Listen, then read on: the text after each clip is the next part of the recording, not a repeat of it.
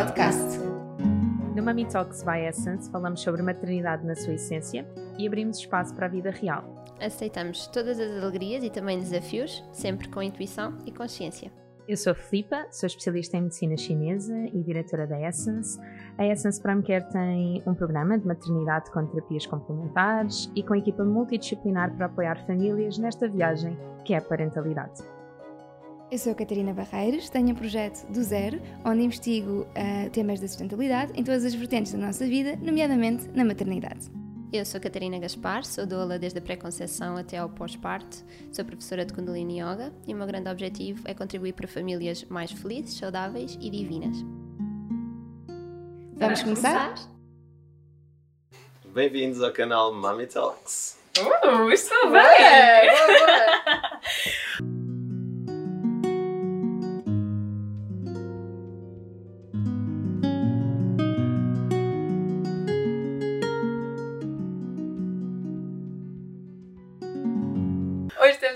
Gonçalo Santos, é o osteopata. Vocês já sabem que é o super pai de quatro filhos, que esteve connosco na entrevista anterior. E hoje estamos aqui para falar, para desmistificar, diria eu, cólicas do lactente e refluxo gastroesofágico. Cólicas do lactente é como quem diz cólicas do bebê. Pronto. Sim. Do bebê que mama. Exato. Do bebê que mama. Pronto, Santinho. Por favor, vamos aqui já explicar um bocadinho dos dois. Sim, são, são duas coisas completamente diferentes. E, e se calhar começamos exatamente por, eh, por eh, ajudar os pais a perceberem como é que é diferente e como é que podemos identificar um de outro. Um choro de cólicas é aquele em que o bebê chora e dobra-se todo, como se estivesse com uma verdadeira dor de barriga. Um choro de refluxo é um choro em que o bebê não se dobra, mas sim estica-se todo. Estende. Então tem aqui um padrão mais de extensão que no fundo Seria. ah, a ideia é como se tivesse aqui ácidos ou, ou uma acidez a vir para cima Uhum. ah, e no fundo ele estica-se para, para se libertar ou para. pronto, é, um- é uma postura que eles associam. Portanto, um bebê de cólicas dobra-se, um bebê de refluxo estica-se. E quando eles têm cólicas, não sei, estou a perguntar, Sim, sim. mas eu, o que eu acho é quando ela tem cólicas, chora um bocadinho, para, chora um bocadinho, tipo quando vem, eu sinto que quando vem alguma coisa ela dobra-se e chora e depois para. E depois dobra-se e chora e depois. É isso ou não? É. Ok. Ela não Se, continua a chora- chorar. se o bebê chorar e dobrar-se, é cólicas. Ok, pronto. Cólicas que pode ser logo na parte superior do intestino ou então na dificuldade em, em evacuar. Ok, ok. Em mais a obstipação. E o que é que são as cólicas? Olha, o que eu tenho descoberto ao longo destes quase 10 anos a trabalhar com bebês é que as cólicas têm três causas principais. Uma que é este desalinhamento físico, e nós vemos bebês com muitos fenómenos de compressão. O que é que é um fenómeno de compressão? Um bebê em que, por exemplo, tem aqui algum achatamento na cabeça, ou tem pouco pescoço, ou tem hum, as articulações todas elas muito rígidas. Portanto, isso é um fenómeno de compressão fruto de um bebê que teve algures no- na história da gestação, da gravidez, numa posição em que teve muita pressão. Uhum. Muita pressão hum, e no final o bebê, em vez de ter espaço para se mexer, teve ali muito apertadinho. E, e isso depois pode, quando nasce, vir a dar, a dar aquilo que nós vemos que são as cólicas. Porquê? Porque o ar ou as fezes que vêm do lado direito do intestino atravessam para o lado esquerdo têm tanta compressão que não conseguem fazer essa passagem. passagem. Então o bebê chora com muitas com, com dores. Com dores. Portanto, essa é a Sim. parte física, aquilo que nós vemos muito. E as outras duas razões? As outras duas têm muito a ver com a parte mais metabólica, em que falamos muito aqui da bioquímica. Uh, se há um tipo de alimentação que o bebê está a ter mais dificuldade em digerir, em decompor, ou se, pronto, e, e isso vemos muito, um, não de uma forma generalizada, na proteína do leite de vaca, em alguns alimentos com Algumas glúten. oleaginosas. Exatamente. É um bocadinho personalizado, não é? Temos que É muito experimentar. personalizado, temos que ir experimentando até perceber, até perceber o que é que está a causar isso. Isso não é tanto a área da osteopatia e da fisioterapia, Uhum. mas a verdade é que há mães que nos relatam isso. Que notam É. uma melhoria quando retiram um alimento, é? Ou, ou ao contrário, olha, comi isto Uhum. e, comecei, e o bebê imediatamente teve cólicas, Sim, não há sim. nada a seguir. Nós em dietética chinesa verificamos muito isto, não é? Através do padrão energético do paciente e do bebê, conseguimos perceber o que é qual é que é aqui a incompatibilidade. Mas, mas também talvez esteja associado ah, a, uma, a uma fisiologia intestinal muito imatura. que é o terceiro, que é o terceiro campo. Mas ainda sobre o segundo campo, é algo que, que nós inicialmente não estávamos muito uh, atentos a esse ponto, mas a verdade é que os relatos foram começando a aparecer de uma forma tão, tão presente que nós, uh, só se não quisermos, é que não vemos, uh, no fundo, estes, esta ligação. Essa parte mais então bioquímica, metabólica, assim, mais relacionados com, com a química dos intestinos. Uhum. E depois, a terceira, o terceiro fator que temos vindo a identificar, e eu acho que toda a gente consegue identificar, que é a questão mais do medo, do stress, a parte sim. mais emocional. Sim, sim. Um, e eu vejo isso, por exemplo, eu, o Gonçalo, antes de uma apresentação uhum. ou antes de um evento importante, o meu intestino, eu com nervos ou com medo, uhum. o meu intestino dá-me logo aqui sinais. São os boletas na barriga, não é? E depois começa... na barriga. Sim, sim, uh, não consegue ir à casa bem durante os tempos. E isso é o quê? Isso são, isso são cólicas, porque o, o intestino é um, é um órgão muito sensitivo em termos de, uhum. de, de emoções, não é? Isso no fundo é o, é o, intestino a espelhar toda a imaturidade.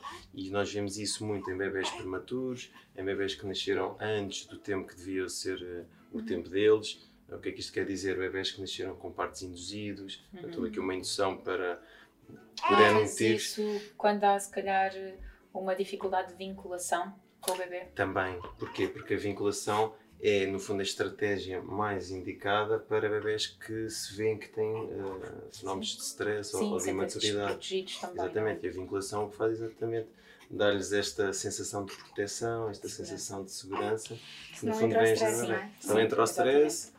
Uh, e vemos isso muito. Um, cada vez estamos a perceber mais não só nos prematuros, mas naqueles bebés que, que nascem de partos induzidos. Uhum. Uh, e serenas, há alguma relação? Serenas também, porque a serena no fundo o bebê é uma indução, é? É uma indução. O bebê não está. Não, não alguns, nascer. alguns, atenção, sim. alguns bebés que entraram em trabalho de parto, por, não teve é, complicações, sim. Não teve no fundo a continuação que se, de, que se devia ter e acabam por parar num parto de serena. Uhum. Mas uh, infelizmente ainda há muitos, muitas serenas programadas e não era grande fator, e não era. Sim. E isso é muito engraçado ver, uh, não só profissionalmente, bebês muito, muito perdidos e muito imaturos, mas eu também na minha terceira filha, que nasceu quando ela quis, uhum. uh, quase às 42 semanas. Eu achei que quase 42 também. Temos um obstetra espetacular que, que, respeitou muito e foi controlando e percebeu que o bebê e a mãe estavam bem, então deixou, deixou o, o trabalho avançar. E quando ela nasceu, via-se mesmo que vinha com a lição toda ela muito estudada. Sim. Muito diferente. Os dois primeiros foram de indução. Muito diferente dos dois primeiros, foram bebés de indução em que estavam Sim. muito perdidos, coitadinhos. E em clínica, já te apareceu um caso, por exemplo, de cólicas ou refluxo, uhum. de desconforto, vamos dizer assim, quando na verdade era emocional? Um, e tiveste de trabalhar, se calhar, os pais. Sim, isso, isso é, está isso tá no ADN de quem trabalha com osteopatia infantil. Tratar o bebê, mas também ajudar a mãe. Uh, e no, o pai. A mãe e o pai, exato. Com certeza, os pais. No fundo, com estratégias para eles próprios também se sentirem mais seguros para poderem transmitir a segurança. Saber ouvir, não é? Porque seus... para, para vocês o choro do bebê já vos diz algo. Ah, claro.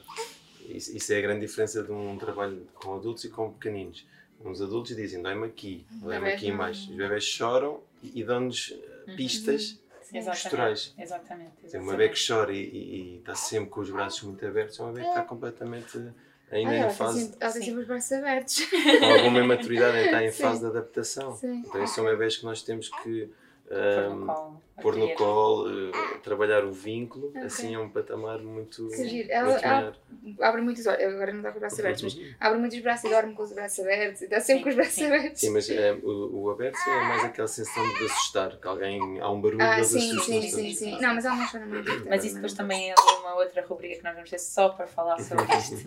Aqui, uh, relativamente a coisas que as pessoas possam notar em casa, para compreender se efetivamente se trata de um desconforto uh, físico ou metabólico, não é? Uh, ou se de facto é algo mais emocional.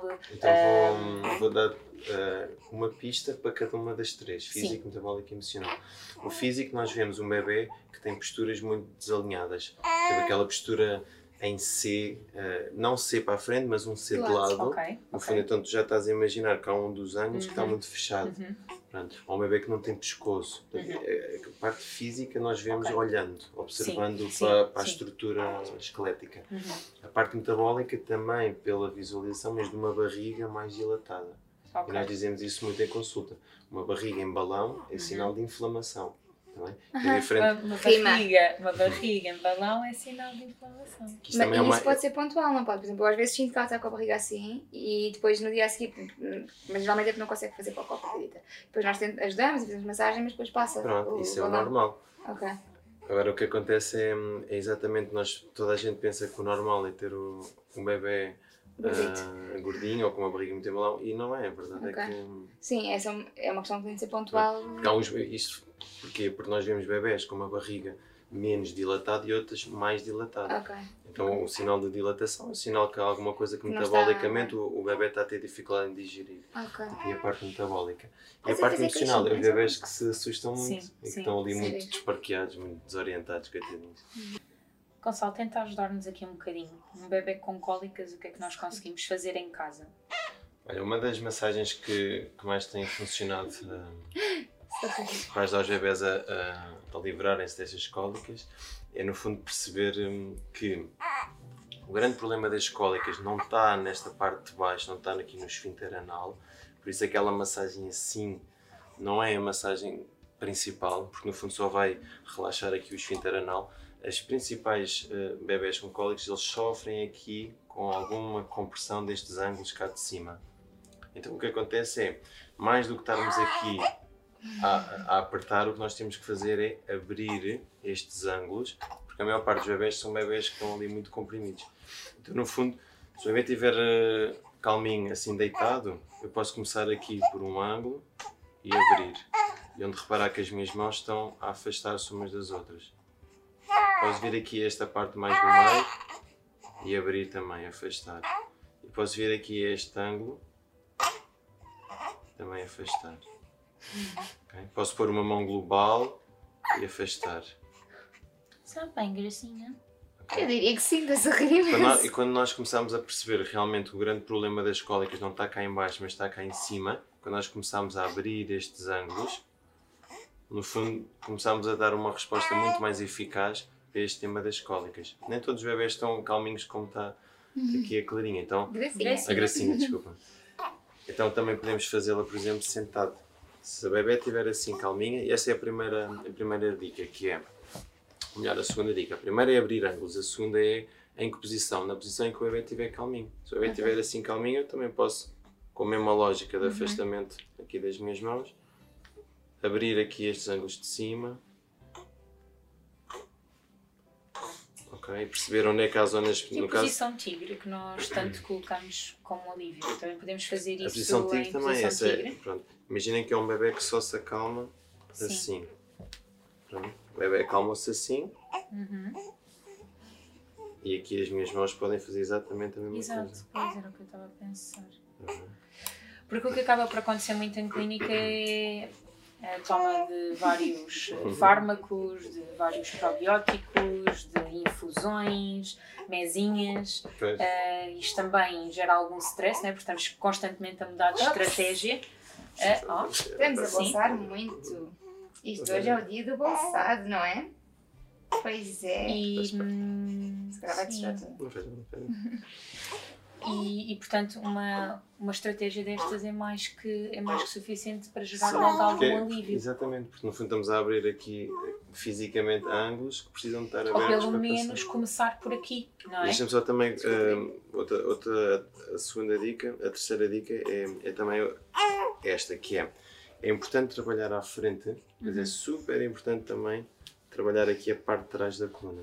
Ok. Porque a inervação destes, destes toda esta parte, a a inervação, isto é uma parte mais, mais eh, biomecânica, chamemos assim. Uhum. Um, toda esta parte do intestino vem aqui por nervos que saem cá, cá de Sim, trás, na parte Sim, lombar. sim. Então, Nunca fiz massagem nenhuma atrás, que engraçado. então, uma coisa que nós podemos fazer, portanto, à frente é aquele de abrir os ângulos. A parte de trás é se nós mobilizarmos bem esta pelvis, para cima, para baixo, para a esquerda, para a direita, fazer as Nós, tinha- nós fazíamos isto depois de ir a uma consulta com ela. Disseram-nos para, faz- para fazer assim, Pois. por causa da lateralidade que ela do lado direito ficava Exatamente. presa. Agora imaginem que é um bebê que está todo ele comprimido e assim muita intrusão. Este ângulo está muito fechadinho, ok? Quando nós estamos a fazer assim, já estamos Assim a eu não. Uhum. Faz-lhe bem? Ok. Assim sim. Então as dica, a para dica não. para os pais é muito esta, que é trabalhar à frente aqui com a abertura dos ângulos, principalmente estes ângulos de cima, e esta parte mais da pelvis e da lombar, fazer esta massagem. Sempre mantendo este, Sim, este alinhamento, direitinho. não é? É porque é uma bebê que ainda não tem muito controle de cabeça. não Uhum. é? Então aqui o meu corpo está está a apoiar a parte de trás, a mão está aqui a apoiar a parte da frente. E esta mão de baixo está aqui com, com, com possibilidade de fazer no fundo toda a Sim. ginástica. O que eu faço muito é este, dobrar, esticar, ok? Depois lá. lateralizar, esquerda, direita, e depois fazer a rotação completa. Ok. E no fundo estamos a trabalhar toda esta parte de trás, dando mobilidade atrás, também estamos a dar mobilidade Sim. à frente.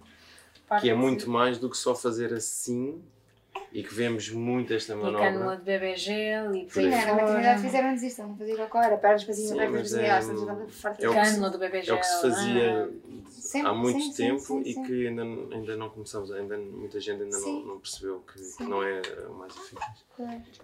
Para o refluxo, alguma coisa Para o importante? refluxo, o que acontece? O bebê, pronto, não é esta parte de baixo que tem tanta tensão, é mais aqui esta parte de cima. Uhum. Então estas nossas mãozinhas, Uhum. Umas mãozinhas aqui, só a dar este conforto, o peso da mão já vai baixar um bocadinho esta parte, ao baixar já ganha aqui mais espaço e o alimento já pode descer mais Muito calmamente. engraçado. Sabes que imediatamente eh, nesta linha dos mamilos tem, e, e mesmo centrado no diafragma temos um ponto que é o 17VC que é o nosso plexo emocional. Uhum. Então na verdade nós estamos a reduzir esta tensão eh, no giro. 17VC. Um Muito bebê, um engraçado. bebê com refluxo é um bebê que se estica muito, então tem muita tensão aqui à frente.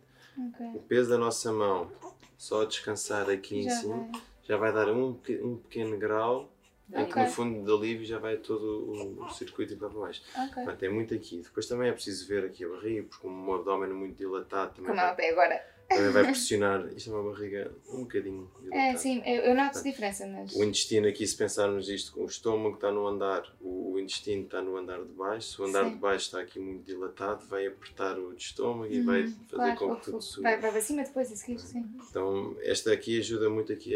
Estes bebés têm este, este padrão muito fixo de extensão. E eu noto quando ela, quando ela não faz cocó, bolsa muito mais. Tipo, acredito que tenha alguma relação, porque se ela tiver 3 dias sem Por exemplo, nesta três isto está a acalmá-lo imenso. Sim, Que é uma mão em cima e uma mão em baixo. E só o peso da mão sim. já vai. ah, Por isso é que ela, calhar, ela gosta imenso de dormir para cima para de cima, nós. pois. Tipo, assim, de um, encontra em nós. contacto. E quando eu a contacto. ponho depois na cama, não ou a ponho com imenso peso, tipo, imensas mantas em cima, ou não fica. Esta técnica, isto é muito representativo erro. No Ok. caso, eu pus, experimentei esta e é o que bebê mais resposta de calmaria. Mas também é preciso ver aqui a cervical, porque daqui pela cervical saem os nervos importantes para a parte gástrica. E tu há bocadinho, eh, fora da câmara, disseste uma coisa que, por causa da fralda, que às vezes estava muito apertada.